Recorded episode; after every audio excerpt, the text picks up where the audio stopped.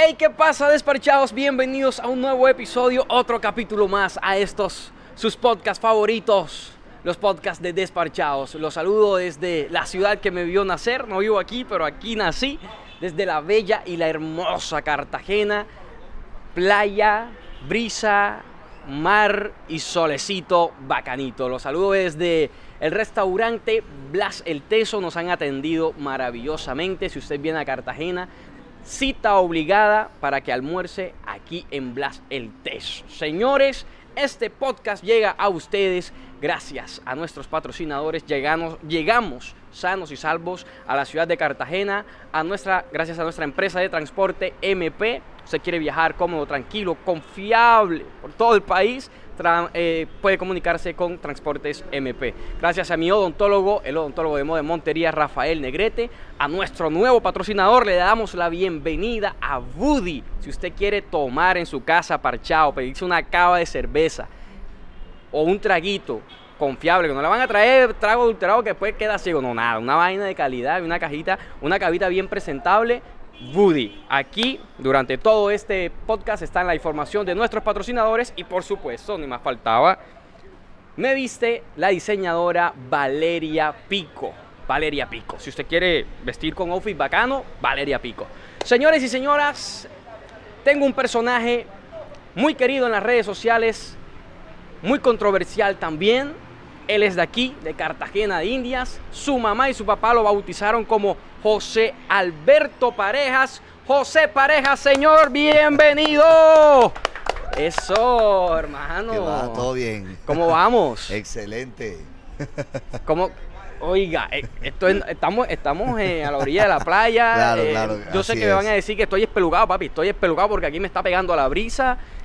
Van a escuchar viento, van a escuchar el avión pasando. Estamos grabando. O sea, es que yo le dije a José, che, vamos a grabar en Cartagena y tiene que salir la vaina. Claro. es bololó. camisita estampada con roncha, bien bacano, así que vamos para adelante. ¿Cómo, pero usted es corroncho o no es corroncho? Obviamente, gorronchísimo, uf.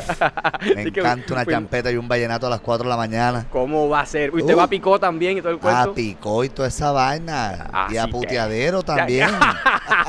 Así sea nada más a saludar a las peladas. ¿Quién sabe? ¿Quién No sabe? sé, de pronto borracho se me seca la canoa. Sí. No, yo sabía que este podcast iba a dar mucha risa. Brother, empecemos, empecemos por ahí. De hecho, empecemos por ahí. Tu orientación sexual eh, eh, te ha hecho también bastante visible, pero la forma en cómo lo muestras en tus redes, ¿no?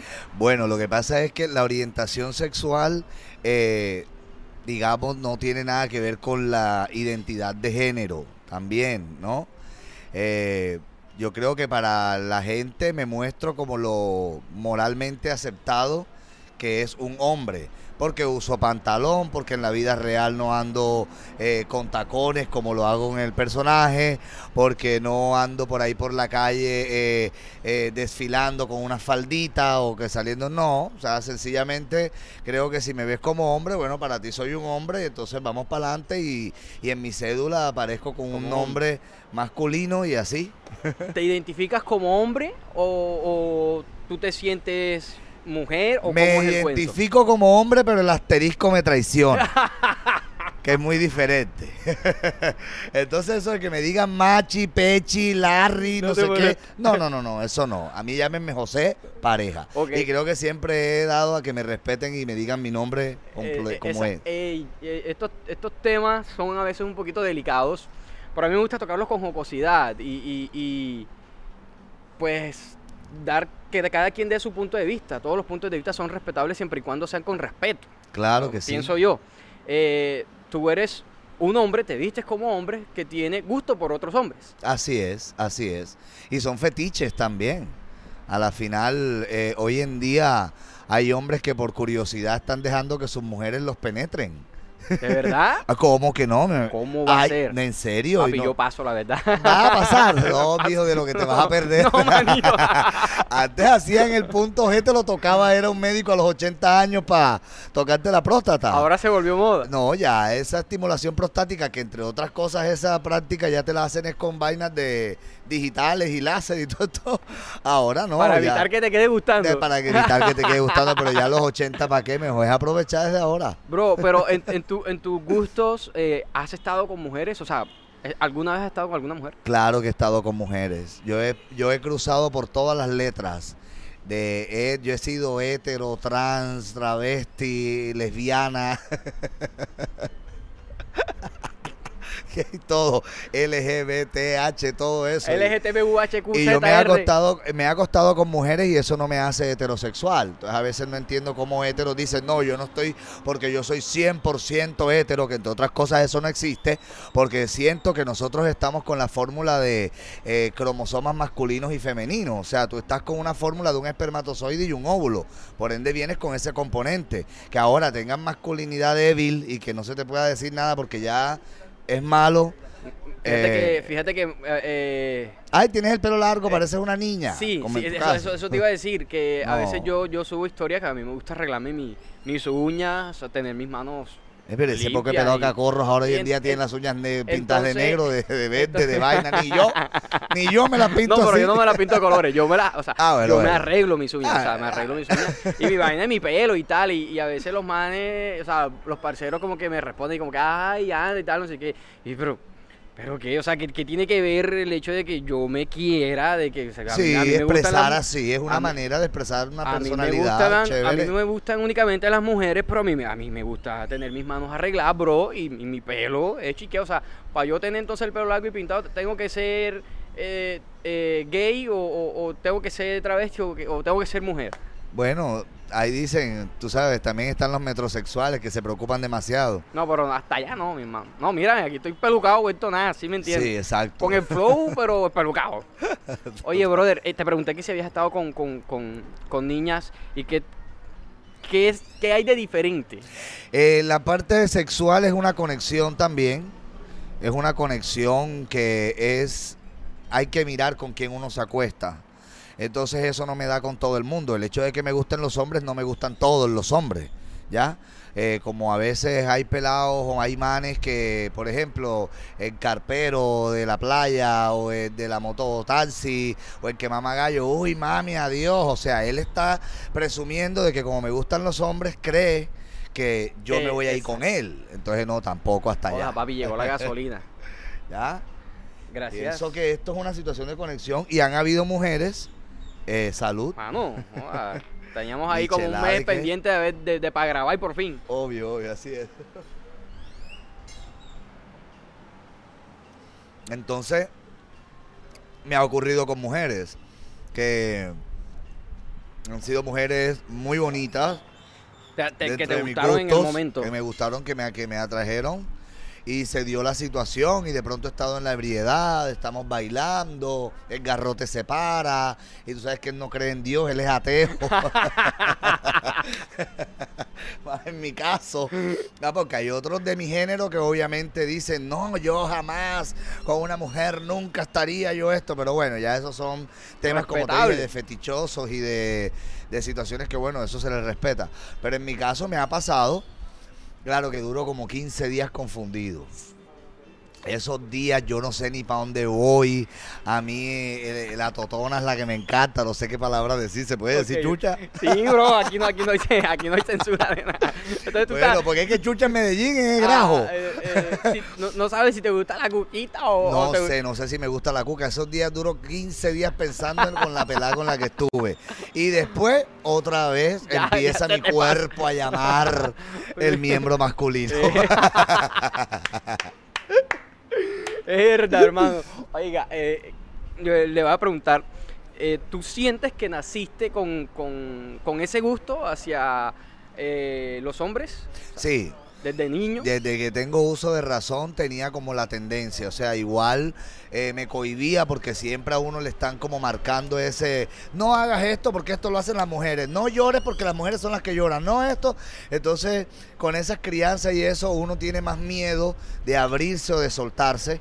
Pues a mí en mi caso me costó 40 años para lograrlo, porque yo vengo aquí en una ciudad que tú sabes que Cartagena Fuerte, es del fuerte. corroncho, camisa cuadro, que se casan con mujeres y tienes hijos, pero por detrás de cámara tienen un pollo que les da manutención corporal. ¿Cómo va a ser? ¿Cómo que no? Y hay más de uno por ahí, ¿Es sino que ajá. ¿De las Mejor altas me clases callo. sociales o, ¿Ah? o de las altas clases sociales? Mi hijo, la mariquera no tiene que ver con clase social. Eso le da pobres del trato medio a la, y todos van para allá y tienen que buscar con quién.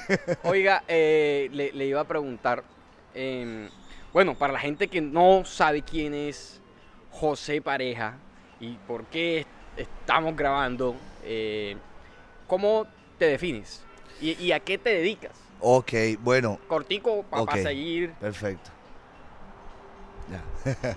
bueno, eh, José Pareja es cartagenero, eh, de madre y padre cartageneros también, con una familia bastante tradicionalista de aquí, de, de la ciudad, eh, reconocida entre el mundo de la música. Mi abuelo materno fue eh, músico.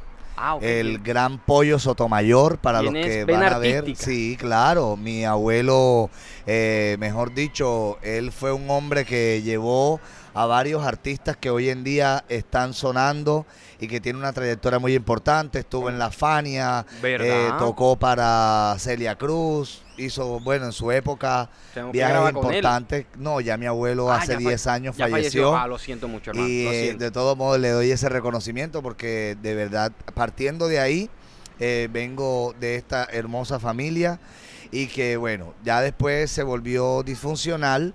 Empecé a crecer en un hogar de padres ya separados. eh, mi abuela me resguardó, digamos, en ese tiempo a ayudarme en la crianza. eh, me metí a, a Monaguillo, yo era muy espiritual.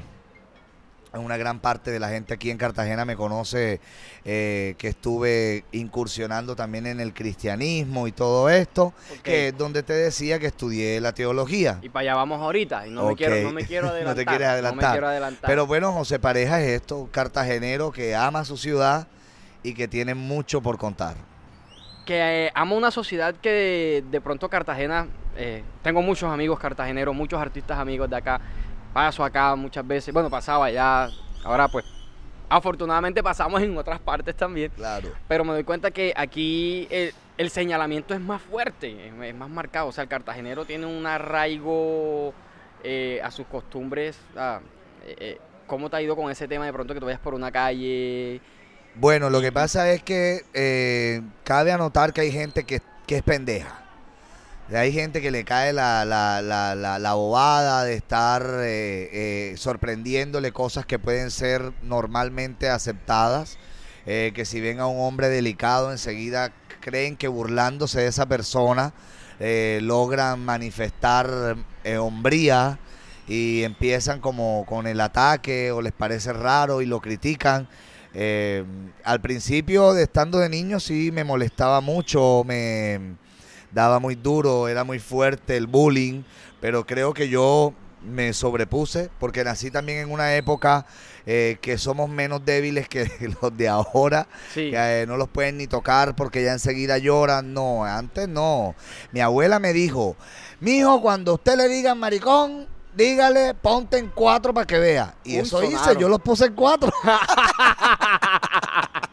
Ahora que no me critique. Ey, o sea, tu familia eh, te apoyó. Me apoyó, Desde- digamos, desde- no, de cierta manera como a defenderme, pero no apoyaron nunca. O sea, Ese eh, tema no eh, se toca en mi casa. Ok, te respetaron tu decisión. Sí, no, se habla de, no sencillamente- se habla de eso, pero si te metes con mi hijo, Ah, sí, claro, claro, obvio, y me defienden a nivel independiente ellos y todo, pero mi familia, como te digo, es muy tradicionalista, muy religiosa, Conservadora. conservadoras bastante, y manejan como que, ¿me entiendes? El hombre debe casarse, los hijos, el hogar, todo eso, entonces, bueno, hoy en día ya estamos en otras diversidades.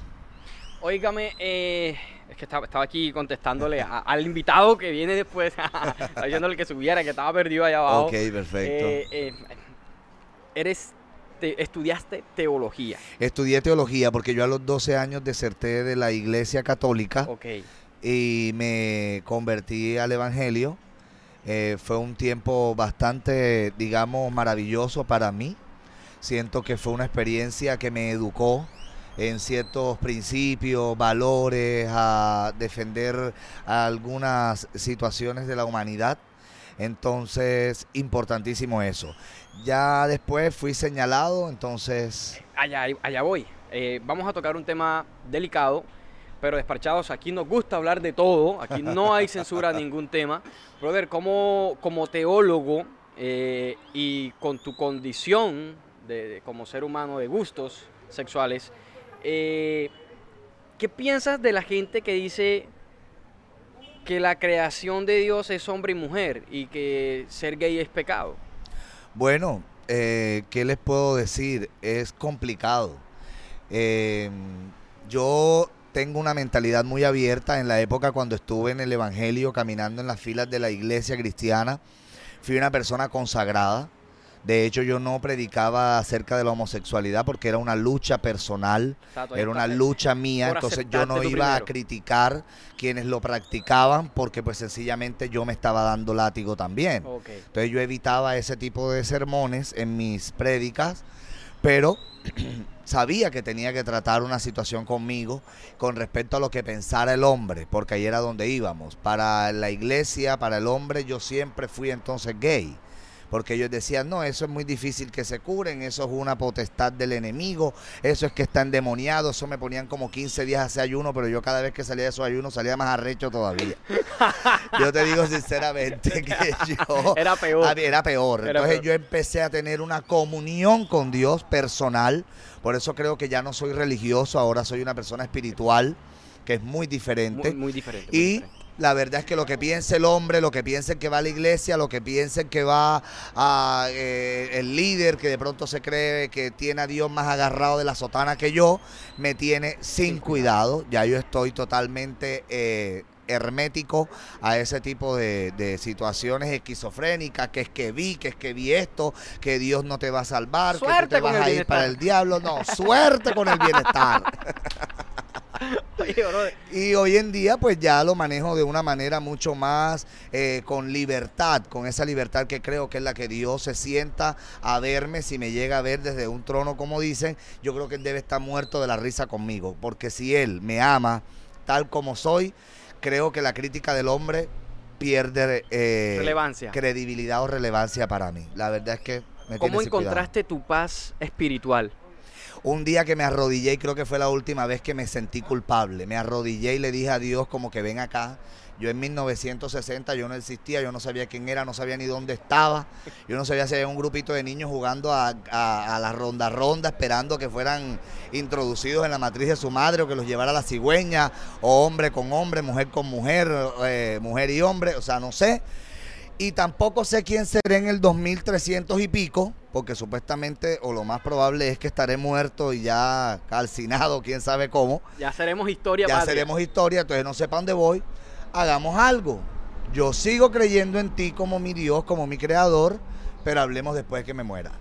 Y esto es complicado decirlo porque pues para la iglesia es, no, es que aquí en la tierra tienes que arrepentirte y tienes que esto, pero yo siento que no me tengo que arrepentir de nada porque creo que ahí hubo un sacrificio. Si tanto hablan de que hubo un sacrificio de un Cristo que se sacrificó por nosotros, pues yo tampoco estoy ni decreciendo en gracia, ni es que peco porque ya yo estoy santo, ni es que nada de eso. Yo no estoy diciendo nada de eso. Yo me estoy refiriendo es que si tenemos un Dios de amor, pues veámoslo como un Dios de amor, no como un Dios de castigo que me está con un juicio. Porque imagínate tú, Dios me manda al mundo me manda con el helado y no me lo puedo chupar. Bonita vaina. No, da.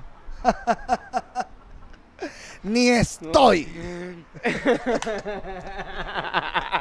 no, pero ven acá, ven acá. ¿Sabes qué? Eh, la pregunta es porque yo también encontré mi paz espiritual. Y, y, sé de lo que tú estás hablando y sé que mucha gente no lo va a entender. Mm. O sea, sé que ahora mismo las personas que pueden estar viéndonos van a estar estalladas y, se seguirán estallando porque yo mientras esté en la tierra voy a seguir diciendo la verdad. Y, para, y para hola, en, mi caso, en mi caso que por ejemplo yo soy ateo, yo ni siquiera ah, creo en Dios, pero en ningún Dios, pero entiendo y me alegra de sobremanera que tú hayas encontrado tu, tu, tu paz espiritual. Mi paz espiritual la encontré en el campo, digamos, de lo que es la energía, de lo que es la física cuántica, de lo que es la meditación. Ya yo dejé de poner a Dios como masculino. ¿Por qué no puede ser mujer, ver? Ah, es que el hombre fue muy vivo. Relegó a la mujer durante muchísimos años, montó un Dios para poder seguir manteniendo su poder y su patriarcado, pero a la hora de opinar, entonces no acepta porque Dios tiene que tener barba, señalarte, juzgarte. Entonces hemos agarrado y hemos satanizado al mismo Dios, sino que no nos hemos dado cuenta y no se toca ni se habla de aquello y no lo cuestiones porque entonces mira qué pena que va a pensar la hermanita aquella. Ahora a mí no me importa quién piense lo que quiera. Si me hacen hablar, hablo. Ok, tú, tú eres... Eh, encontraste una paz contigo mismo, la conmigo forma mismo, conmigo mismo. aceptándote. Desde mi interior siento que ahí está esa chispa de Dios Ok. que es la que mueve. Entonces llamémosle Dios porque eclesiásticamente le llaman Dios, pero es, Es, lo que normalmente se conoce como, como un dios, pero tú... tú es que yo es te tu propia es esencia que en todo, entiendo, claro, en los planetas, lo que sostiene el, el sol, es lo que es todo. sea lo ¿me que entiendes? sea, lo que sea. tú encontraste tu paz, eres feliz y mucha es. gente que pueda estar yendo a la iglesia todos los domingos a las 6 de la mañana. No le hago daño a nadie. Quiero aclarar que los abusadores están entre los heterosexuales. Eso está comprobado estadísticamente. Porque quizás a veces las personas que tenemos una orientación como nosotros somos los buenos hijos, los que nos quedamos cuidando a los papás, los que hemos sido buenos hermanos, somos buenos tíos. Entonces no entiendo. O sea, siempre hay el homosexual, sí, pero ¿por qué no vamos a las estadísticas a ver qué es lo que dice y quiénes son los que están más locos? Eh, el- O locas. el- Aquí me hace reír, se me olvida lo que te voy a Yo preguntar. sé, yo sé, yo logro eh, intimidar. Espérate, espérate ahí, que era lo que te iba a preguntar. Ahora se me olvidó lo que te iba a preguntar. Espera, espera, que, que era algo. Ah, ya, ya, ya, ya lo recordé, ya lo recordé. Ok. José Pareja crea un personaje para las redes sociales o ese eres tú. No, eh, yo creo un personaje. Es un, pre- es un personaje que surge cuando yo estoy entre amigos y estoy en confianza. Ok. ¿Ya? Que yo empiezo a soltar la lengua y a echar mis dicharachos y empiezo a manotear, saco a relucir los ademanes y eso da gusto entre mis 5, 6, 7 amigos. Entonces yo dije, bueno, si esto está ocurriendo entre mis 5, 6, 7 amigos que me disfrutan cada vez que, que me ven, puede pasar a que ocurra y se haga más para las masas. Entonces, de verdad no lo esperé porque pues yo como te dije, nací en una época que no tenía nada que ver con esto de las redes sociales. Yo vengo de la caligrafía, de la mecanografía, de la ortografía. Entonces, hoy en día, ya con 40 años, que se me dé la oportunidad de actuar, que siempre fue mi pasión, pero hay que tener claro que el actor de teatro no va a sostener a su familia a punta de teatro, a menos que me toque irme para un semáforo, porque aquí primero abrieron los restaurantes que, o las discotecas que, que, que la cultura, que, que los teatros. Entonces yo tenía eso claro. Yo, bueno, como actor me voy a morir de hambre si voy a buscar una oportunidad y más cuando uno es estrato 2 menos 2. y más que en Colombia, y más que en Colombia, eh, eh, el, eh, el teatro, el, la actuación es muy, muy mal paga. Exacto. Entonces, y que bueno, de paso estoy dándole ahí la coba a mis colegas para que, ajá, esto sea visibilizado y que, oye, esta gente que nos distrae el alma y que les aportamos a ustedes este diversión, entretenimiento, pues que claro. le suban el valor también y se lo bajen a los congresistas. ¿Por qué eh, usar tacones en ciertas ocasiones? Uso tacones en ciertas ocasiones porque fue mi manera de llamar la atención. De verdad yo valoro eso de las mujeres, ellas son unas sádicas literales, porque pararse en un tacón y caminar cuadras, de ir de allá para acá, o sea, para verse elegante y de verdad que se ven muy lindas y muy elegantes, hacerlo uno como hombre y tener también esa habilidad o esa destreza, porque bueno, igual voy a fin con ciertos gustos de ellas, entonces era eh, casi que obvio. Se convirtió en un talento que descubrí.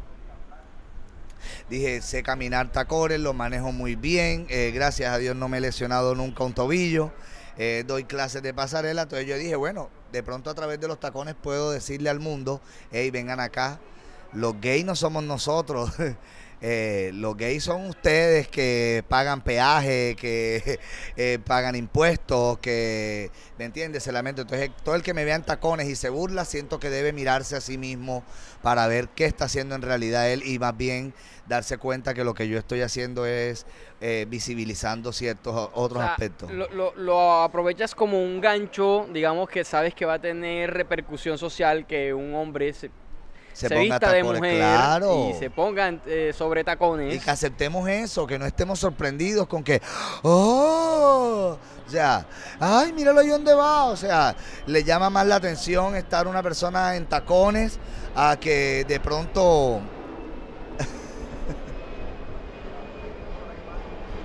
sí, va a ser así. Está pasando. Bueno, eh, este avión, ese avión, es- esa flota es de José, para los que no sabían. Tiene una aerolínea aquí en Cartagena, ese avión que está despegando. Oh. Ojalá. Mañana lo llaman, mira, José. Eh, no sabía que habías comprado avión. así es. ¿Dónde vamos? Ey, ¿por dónde íbamos? Que me, me- eh, estábamos eh, a lo de los tacones, que, lo acepte- que lo aceptemos.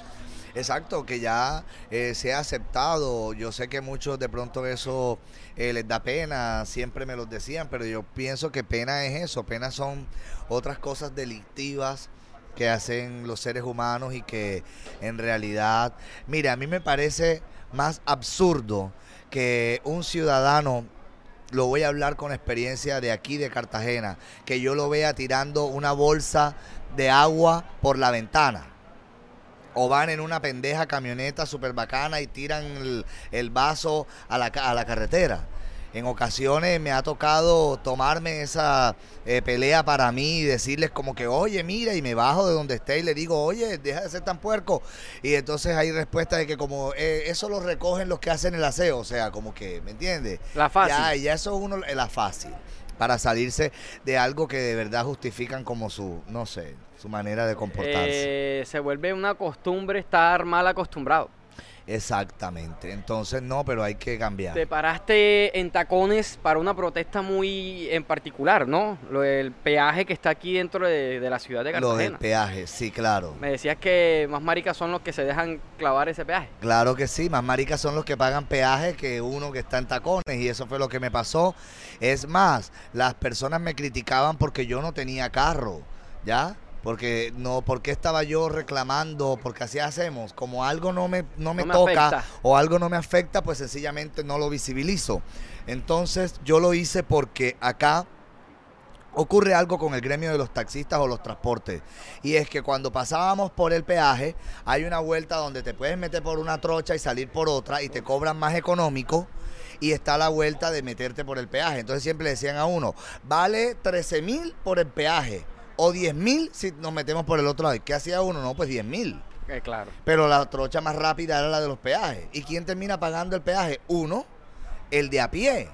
Entonces a eso vamos. Y la ignorancia de algunos les dio por escribirme y decirme que por qué yo estaba estilando si yo no tenía vehículo, cuando en realidad no era así. Ahora, unas carreteras vueltas nada, como estaban aquí en la ciudad de Cartagena, y nosotros pagando un peaje histórico realmente porque se siguieron eh, eh, O sea, cumplió el co- ciclo. cobrando, cumplió el ciclo, siguieron cobrando y todo el mundo ha hecho los huevones. Ahorita según y que los piensan volver a poner, porque por ahí escuché el alcalde aquí nuestro de Cartagena, que los piensan poner, pero que van a cobrar unas cuotas mínimas. O sea, que el ladrón roba Pero poquito. y lo va, pero, pero entonces lo van, ¿me entiendes? Le, le van como a aplaudir, dejándole ahí eh, toda la infraestructura de seguir cobrando peaje porque van ahora sí a cuidar las vías, porque no pasó antes.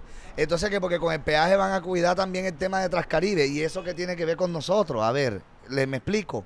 Eh, aparte que aquí anualmente los autos, también los que tienen autos, pagan un impuesto. Entonces con ese viaje le quieren a uno como que disfrazar la película. Meter pero más bueno. impuestos y más impuestos. Y más impuestos y más impuestos. Y yo te digo una cosa, que ahora es más fácil ser marica y metérsela sin vaselina que lo que están haciendo con nosotros por ignorantes. Ay, me puta. Ay, Pacho, de que tumbé esta vaina. Tumbé, tumbé, tumbé, tumbé. Lo siento, lo siento, lo siento.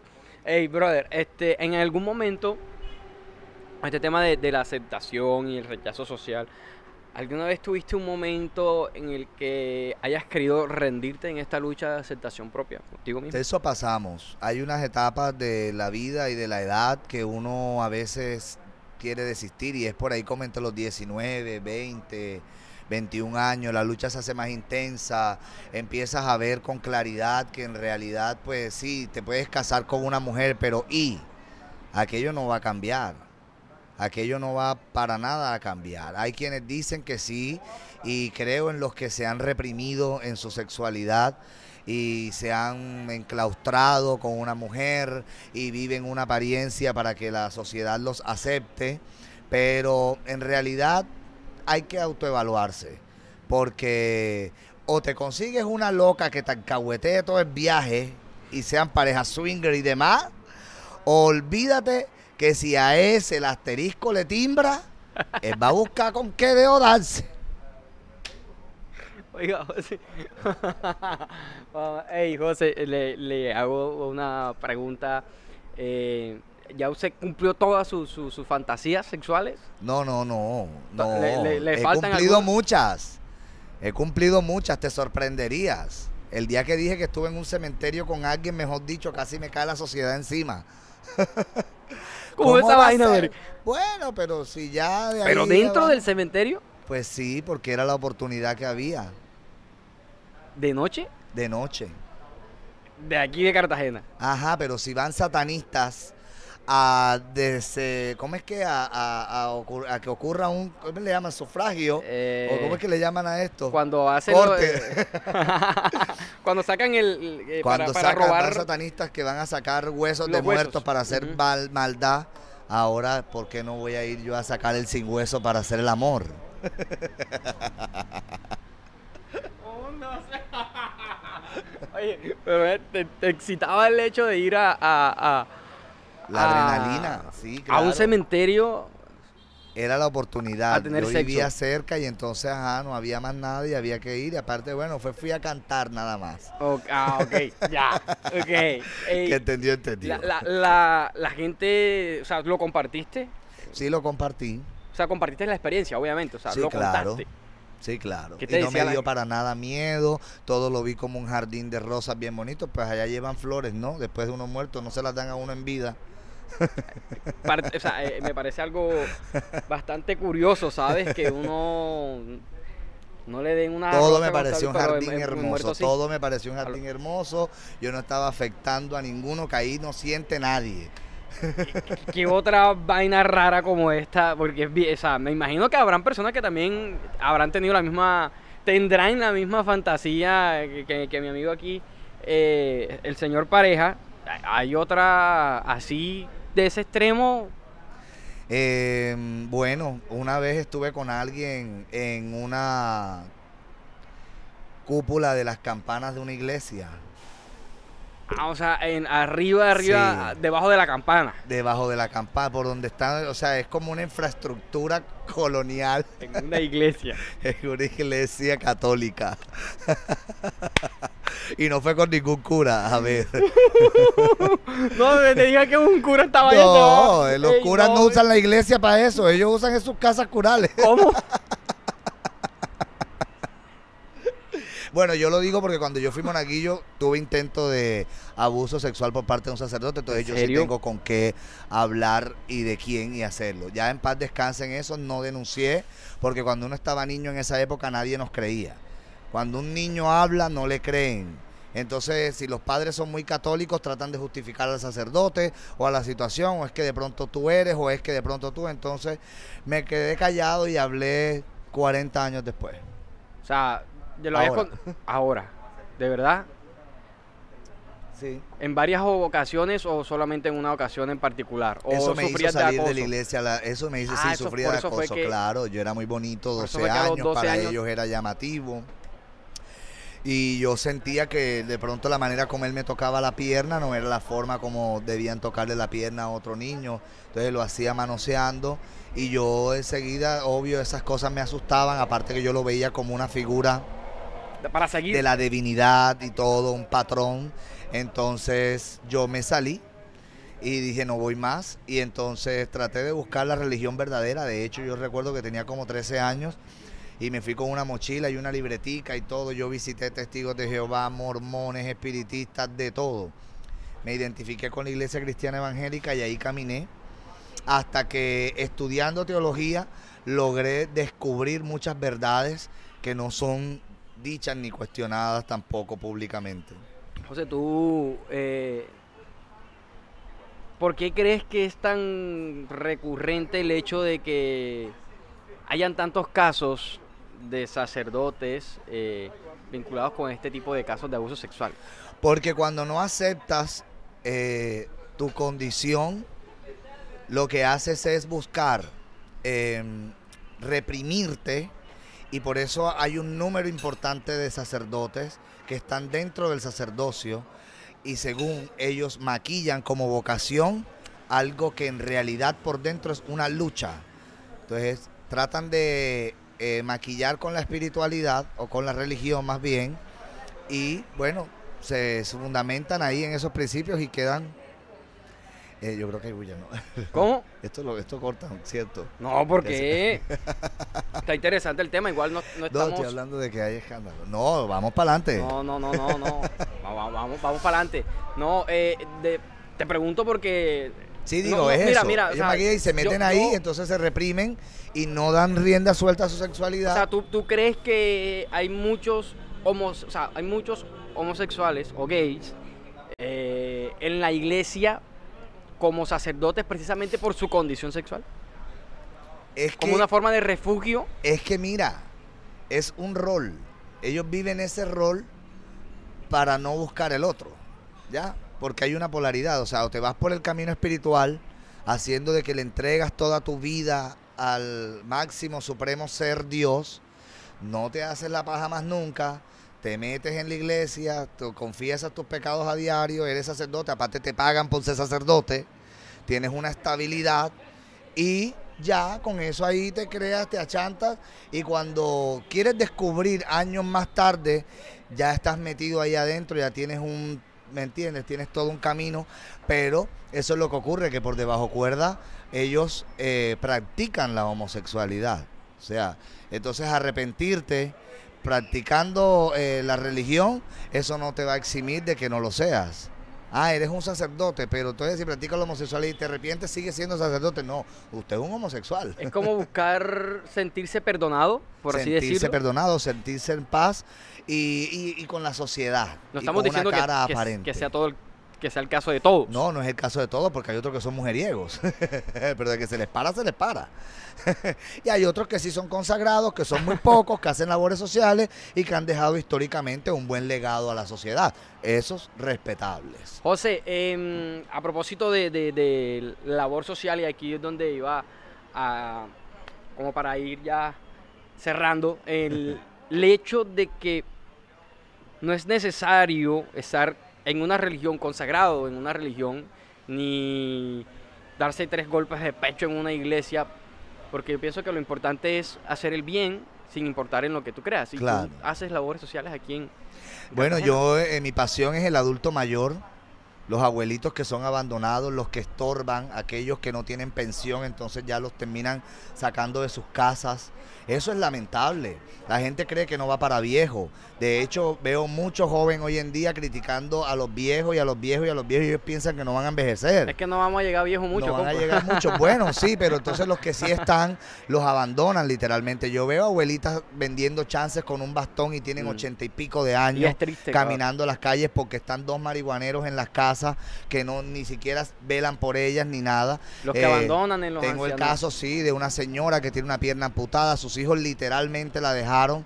Entonces, eh, ellos no pueden, tienen sus circunstancias, tampoco los juzgo porque no sé de qué manera fue la relación con ella durante la vida, entonces quiero aclarar eso también, porque todos tienen una circunstancia diferente, pero el adulto mayor requiere un cuidado muy especial, aún hasta mayor que un niño porque el niño a veces viene con sus propias ya, eh, digamos, eh, anticuerpos, empieza a crear como una un modo de vida, ¿verdad? Pero el adulto mayor, pues hay que darles un cuidado. Sí, vamos deteriorándonos, cuando ya vamos para allá, vamos deteriorándonos. Entonces, bueno, los tenemos ahí en una fundación muy buena, muy bonita, muy acogedora, sin ánimo de lucro, no tenemos ninguna ayuda del distrito. Eh, y ahí estamos con eh, padrinos que pues, nos colaboran con el adulto mayor, em, con ayudas que recibimos de los seguidores también. Entonces hace cuatro años venimos haciendo esta labor muy importante aquí en la ciudad de Cartagena, en el barrio El Paraguay y Bruselas y en sus alrededores también porque tenemos otros abuelitos que aunque no están internos en la fundación, les damos apoyo eh, por fuera. Eh, la gente que desee ayudarte con tu fundación para recursos y eso donde te pueden contactar a tu Instagram. En mi Instagram, arroba ¿De José Pareja Oficial, en el DM pueden escribirme. Sí, aquí en el en este podcast en el en la descripción ahí están vamos a dejar tus redes sociales. ¿De qué Perfecto. forma te pueden ayudar? Bueno, la manera que pueden ayudar es con pañales, con alimentos no perecederos, con em, eh, ropa en buen estado, porque tenemos un bazar donde vendemos cosas de segunda para recolectar para arriendo, para los servicios. Y bueno, también con platica por Nequi, por Bancolombia, porque con el dinero es que se hace. El, el dinero es el, yo creo que eh, una de las ayudas más eh, con las que tú más puedes aportar a, a tu granito de arena para Así comprar es. Y lo- lo entonces creo que los seguidores han sido constantes con la con la ayuda para la ayudan con- con la fundación, sí, claro, porque se dan cuenta que el recurso sí va y no que me compré una camioneta de cuatro puertas teniendo a los abuelitos pasando hambre De hecho, el man llegó en moto, pa. en mototaxi. El man llegó en mototaxi aquí. El man me dijo, voy a coger Yo una tengo cara de príncipe, pero es que yo vengo de los legendarios que se mamaron la plata en los tiempos de mi padre Ok. y ahora uno está mondado. ya. No tengo la culpa de tener cara de dinero, pero, Pero, pero el man, no, sí, el man. de, ¿me entiendes? El man me dijo, Corazón de guerrero, de luchador. Avi, voy para allá, voy en mototaxi. Yo, ah, hermano, yo, Papi, también yo, he papi, yo también moto. como no tienes idea y me ha tocado fuerte por ser buena gente. Porque si yo hubiese querido tener plata, yo también me hubiese metido a político, también me hubiese metido a, a hacer chanchullos, cuanto chanchullos, a hacer reinaditos de esos baratos, ilusionando a peladas y vendiéndolas al mejor postor y eso jamás me ha gustado. Entonces creo que partiendo de ahí, para saber de que hay alguien que se monta en tacones y por qué lo hace, hay que a veces conocer personal Son, corru- la gente. son corruptos los reinados. Algunos. Algunos, no todos. Pero sí me parecen corruptos los reinados. De hecho, casi no me invitan de jurado porque yo nunca escojo a la reina que ellos ya tienen en la mira. Yo llego allá y soy como el caballo de Troya. Cuando llego allá, Herda, ya, explota eh. otra vaina y ellos quedan como que. Esa "Pero no es que a mí era". nadie me dijo. Ah, Me invitan al reinado y no me dan de la tajada con la que ellos allá se reparten atrás. Mira, mandan huevos. Ah, ¿quieren, quieren que cojan la cara. No, hablemos. ¿Quieren que si no? Ah, No, pero cómo- tampoco habría aceptado. De verdad me gusta muy, no me gusta que me señalen. Entonces por eso siempre como que trato de cuidar, digamos, esa conducta. Lo que pude aprender del tema de la iglesia cuando hablas de testimonio. Y es a lo que vamos. Eh, volvemos al tema de las ayudas sociales y de todo esto. Es que no es necesario que estés metido en una iglesia para saber que eh, puedes ayudar a otros. De verdad que, mira, yo creo que tú, siendo ateo, has hecho buenas obras. Y están otros allá orando, zampados allá adentro, esperando que se van a ir para el cielo. eh, que no sé de qué manera van a atravesar la atmósfera. Nunca he entendido esa parte. De verdad. Brother, ¿tú crees que después de esta vida hay otra vida o que cómo es la vaina? ¿Qué crees Puede que haya otra vida, pero mientras estemos en esta, disfrutemos esta, porque qué tal que nos mamen gallo en la otra tú? Herda. y no haya nada. Imagínate, entonces tú, ay, si yo hubiese. No, y no. No. y no te va a dar tiempo de pensar porque ya después de muerto no, nada ni morir, sino modo. lo que uno y dura si muerto. va a haber algo, bueno, bacano. Entonces tratemos de hacer las cosas bien para poder en esa otra vida ya saber que vamos a más bien disfrutar de esa tierra prometida, como dicen. dale, Entonces ya. dale. Porque bueno, no hay mal que dure 100 años. Usted lo ha dicho, ¿no?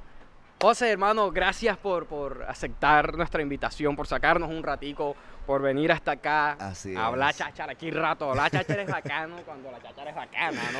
Yo creo que esto va a estar teso. Esperemos que en otra oportunidad grabemos una segunda parte. Claro que sí. Hay, hay temas por, por seguir hablando. Lo que quiera, yo, mira, no tengo que nada, o sea, yo no tengo nada, nada, nada que, que temer. Quiero que despidamos con un fuerte aplauso al señor José Pareja, sí señores. Ey, desparchados, nos vemos en un próximo episodio y usted es el que va a despedir este episodio, señor. Bueno, mi gente de Desparchado, gracias por la oportunidad de estar aquí viendo este, mejor dicho, esta entrevista que yo, sabes, ya la deseaba. Ya se dio, compadre. ya se dio, ya se dio. Así que muy bacano. eh, sigan aquí las cuentas y vamos para adelante y espero que les agrade. Y si no les agrada, también me importa un carajo. Esa es la que. No Chelo. suscribirse, compadres.